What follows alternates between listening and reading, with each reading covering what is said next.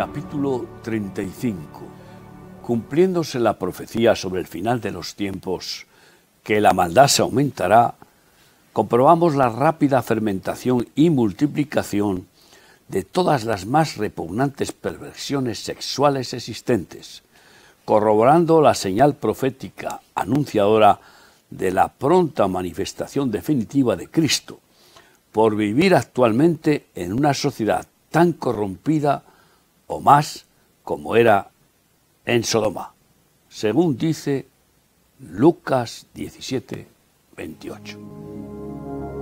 Asimismo, como sucedió en los días de Lot, comían, bebían, compraban, vendían, plantaban, edificaban. Mas en el día en que Lot salió de Sodoma, llovió del cielo fuego y azufre y los destruyó a todos. Abierta completamente la caja de Pandora satánica, todos los espíritus babilónicos lujuriosos se exhiben públicamente en carnavales, orgullos gay, festivales y aquelarres multiformes, presumiendo de ello con soberbia y éxito maléfico, según ya lo denunció Dios contra Israel, lo cual hoy es muy actual, pues Tel Aviv es una de las principales capitales en el mundo que abanderan todo tipo de lujurias. Así leemos en Isaías 3, 9. Lot acabó en tragedia al separarse del ungido Abraham, su tío, por codicia, terminando apestado en la cloaca de Sodoma. Leemos por eso Génesis 13, del 11 al 13. Entonces Lot escogió para sí toda la llanura del Jordán, y se fue Lot hacia el oriente, y se apartaron el uno del otro.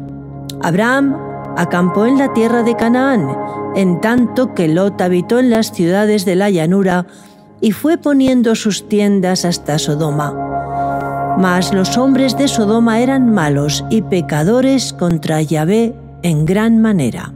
Pronto Dios desató la calamidad sobre Sodoma y ejércitos de varios reyes la tomaron, robando todos sus bienes y los de Lot, a quien llevaron prisionero con toda su familia para venderlos como esclavos, siendo Abraham su libertador, como leemos en Génesis 14, del 14 al 16.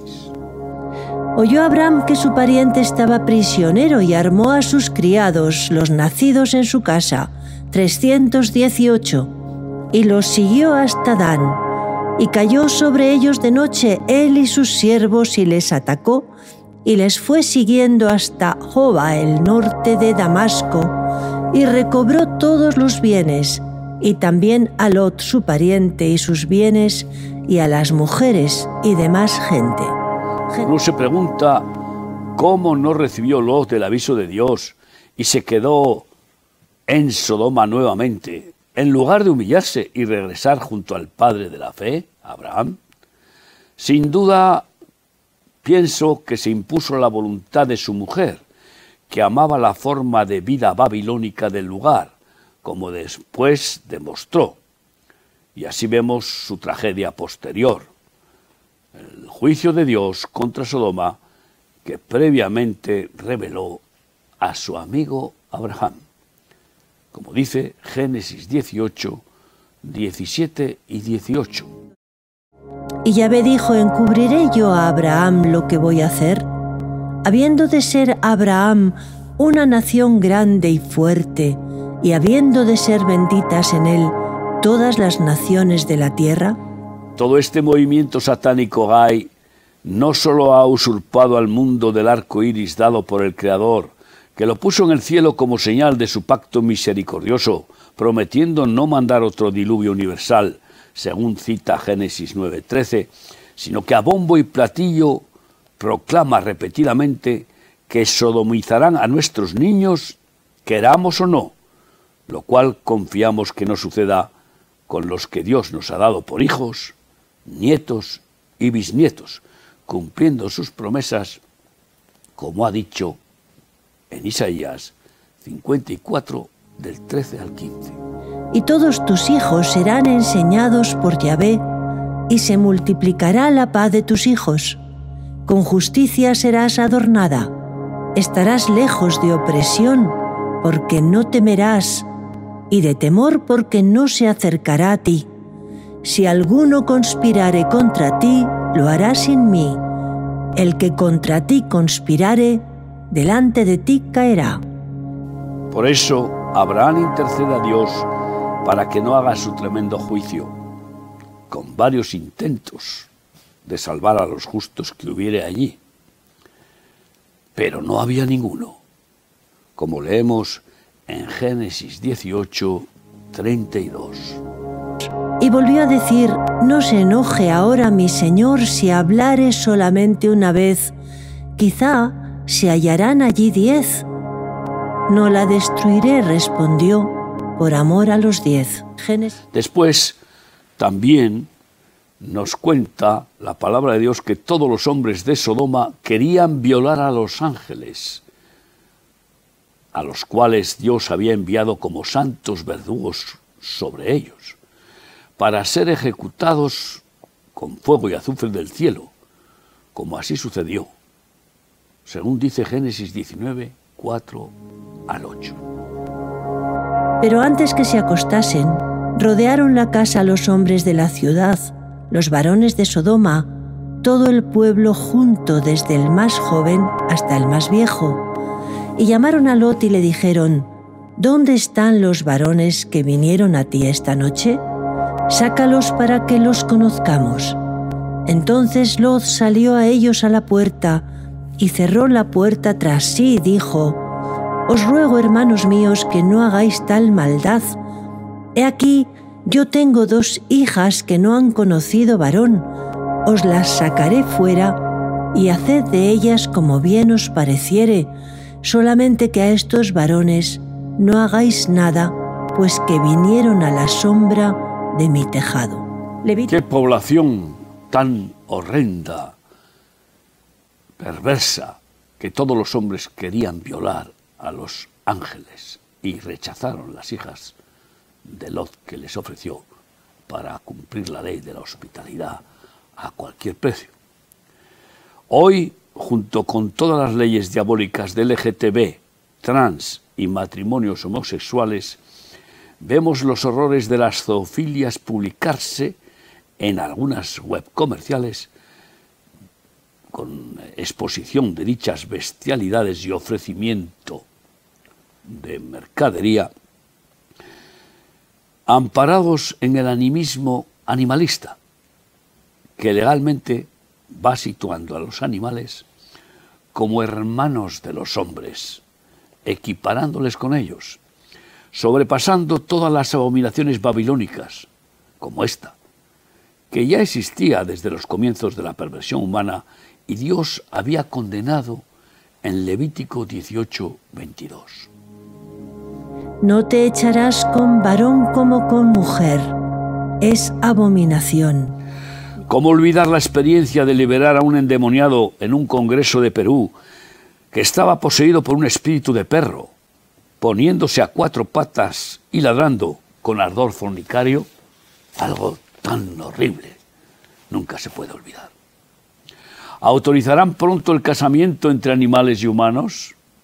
Desde luego que sí aprobarán muy próximamente la poligamia, por exigencia islámica y escasez de verdaderos varones, aunque también será lícita para las mujeres que puedan tener varios maridos, lo cual será más inusual, satisfaciendo la promiscuidad sexual extendida por toda la sociedad y como golpe aniquilador de la familia, con intencionado atentado espiritual anticristo legalizarán la pedofilia con disfraces de amores platónicos y el supuesto derecho infantil a ser feliz sexualmente desde que nace. Así lo ha declarado una malvada política gobernante, diciendo que la primera felación de un niño ha de ser hecha por su madre. Siento ser tan crudo con este relato, pero mucha más horrenda es la realidad que se vive hoy en este mundo terminal. En realidad, todo esto es consecuencia del castigo divino a los incrédulos, pues así lo denuncia en Romanos 1, del 18 al 27. Mas el justo por la fe vivirá, porque la ira de Dios se revela desde el cielo contra toda impiedad e injusticia de los hombres que detienen con injusticia la verdad. Porque lo que de Dios se conoce les es manifiesto, pues Dios se lo manifestó. Porque las cosas invisibles de Él, su eterno poder y deidad, se hacen claramente visibles desde la creación del mundo, siendo entendidas por medio de las cosas hechas, de modo que no tienen excusa. Pues habiendo conocido a Dios, no le glorificaron como a Dios, ni le dieron gracias, sino que se envanecieron en sus razonamientos, y su necio corazón fue entenebrecido. Profesando ser sabios, se hicieron necios, y cambiaron la gloria del Dios incorruptible en semejanza de imagen de hombre corruptible, de aves, de cuadrúpedos y de reptiles, por lo cual también Dios los entregó a la inmundicia en las concupiscencias de sus corazones, de modo que deshonraron entre sí sus propios cuerpos, ya que cambiaron la verdad por la mentira, honrando y dando culto a las criaturas antes que al Creador, el cual es bendito por los siglos. Amén. Por esto Dios los entregó a pasiones vergonzosas, pues aún sus mujeres cambiaron el uso natural por el que es contra naturaleza, y de igual modo también los hombres dejando el uso natural de la mujer, se encendieron en su lascivia unos con otros, cometiendo hechos vergonzosos, hombres con hombres, y recibiendo en sí mismos la retribución debida a su extravío. Apocalipsis. Qué horror produce leer cómo Jerusalén se convierte en una Sodoma. Así lo leemos en la narración sobre la ejecución de los dos testigos de Dios que está escrita en Apocalipsis 11, 7 y 8. Cuando hayan acabado su testimonio, la bestia que sube del abismo hará guerra contra ellos y los vencerá y los matará, y sus cadáveres estarán en la plaza de la grande ciudad que en sentido espiritual se llama Sodoma y Egipto, donde también nuestro Señor fue crucificado. La ciudad donde el Señor fue crucificado será llamada Sodoma, porque albergará la Babilonia mundial de la gran ramera y todas las permisividades, pues, eh, lujuriosas y de todo tipo de idolatrías. Es muy trágico comprobar cómo las religiones están siendo permeables a estas invasiones babilónicas inmundas, permitiendo sus prácticas y legalizándolas eclesiásticamente lo cual eh, ya advierte Apocalipsis 17, 1 y 2, que ya hemos mencionado en otro capítulo. Igualmente, será una vergüenza horrenda comprobar que Jerusalén llegará a ser baluarte babilónico mundial con la exhibición de la gran ramera ecuménica, orgullosa de ser monoteísta. Vivamos con temor, temblor y reverencia delante de nuestro Dios para no caer en la telaraña de Babilonia ni en ninguna concupiscencia, esforzándonos cada día en la gracia divina, pegados a Cristo, con el santo pegamento de su fe y su amor, obedeciendo cada día Colosenses 3, del 5 al 7. Hacer morir, pues, lo terrenal en vosotros, fornicación, impureza, pasiones desordenadas, malos deseos y avaricia que es idolatría, cosas por las cuales la ira de Dios viene sobre los hijos de desobediencia, en las cuales vosotros también anduvisteis en otro tiempo cuando vivíais en ellas. Solo perseverando así nos mantendremos inmunes a estas pestes babilónicas y viviremos en la perfecta ley de la libertad de Cristo hasta llegar a la meta celestial con vida eterna. El que persevere en la oración, en la fidelidad en la certeza de la fe, la confianza, en el amor absoluto de Dios, el que persevere en, eh, vivir en obediencia a Cristo, será salvo, llegará hasta el fin. Seamos nosotros parte de ese remanente escogido de la familia de Dios que nadie puede arrebatar.